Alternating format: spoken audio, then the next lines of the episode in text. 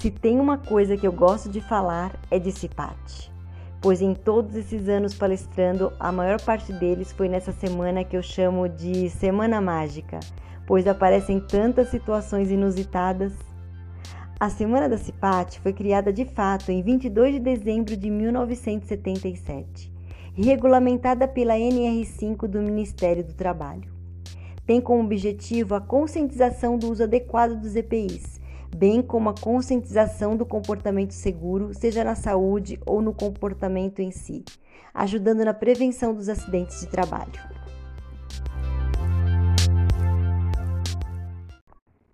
A organização desse evento envolve um grupo, a CIPA, que, se estiverem em sintonia e realmente envolvidos, podem proporcionar uma semana bem interessante para a empresa, agregando valores e conhecimentos.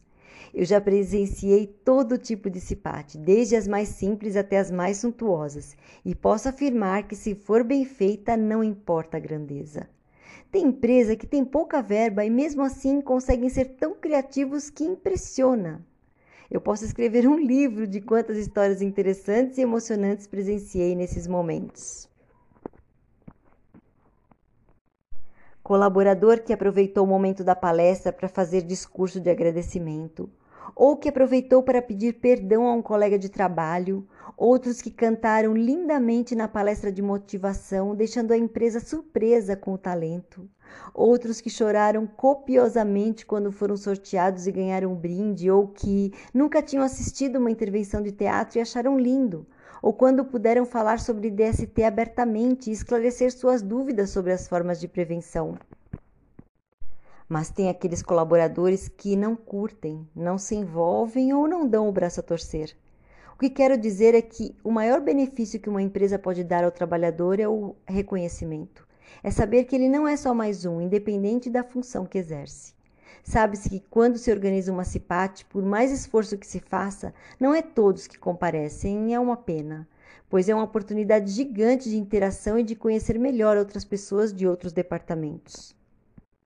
Mas tem um detalhe: para ajudar no sucesso dessa semana, ela tem que ser atrativa, chamar atenção, ter assuntos que realmente agreguem valores, tem que ter bons conteúdos, bons palestrantes e também descontração. Mas atenção! Descontração não quer dizer brincadeiras que agridem ou constrangem, pois dá para fazer uma linda palestra teatral ou stand-up sem apelações. Muitas vezes a palestra teatral, se for bem contextualizada, pode se aproximar mais do colaborador e, de um jeito descontraído, conseguir passar a informação de forma mais duradoura. A palestra pode falar de segurança do trabalho, por exemplo, mas não precisa ser naquele perfil tradicional de sempre. Pode-se falar desse assunto sério, mas de forma leve, pois dependendo da forma que é falado, nunca mais se esquece. Falar de DST pode ser um problema, por exemplo, pois vai entrar na questão de cultura, de crenças particulares dos colaboradores, e isso precisa ser respeitado. Então, nesse caso, a forma teatral é a mais indicada, pois deixa o trabalhador mais à vontade.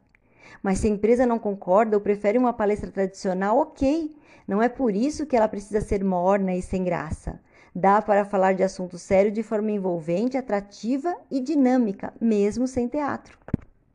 Escolher temas diferentes também é bom, como por exemplo inteligência emocional, relações interpessoais, timidez, bullying, autoestima, síndrome de burnout, ou seja, temas que sejam construtivos e ao mesmo tempo atrativos. O ser humano é complexo, único. Cada um tem suas manias, jeitos, formas diferentes de pensar e agir. Então não dá para agradar a todos, mas dá para se aproximar respeitar, tentar alcançar de alguma forma, e essa semana pode ser uma boa oportunidade de se conseguir isso. E nunca, nunca mesmo subestimar a capacidade de entendimento de um colaborador. Você pode se surpreender. Já presenciei reflexões inteligentíssimas vindo de quem menos se esperava. A CIPAT é uma obrigação, mas ela não precisa ser vista assim. Quando mudamos o foco, mudamos também as respostas. Como o palestrante convidado deve agir? O palestrante convidado deve seguir algumas regras.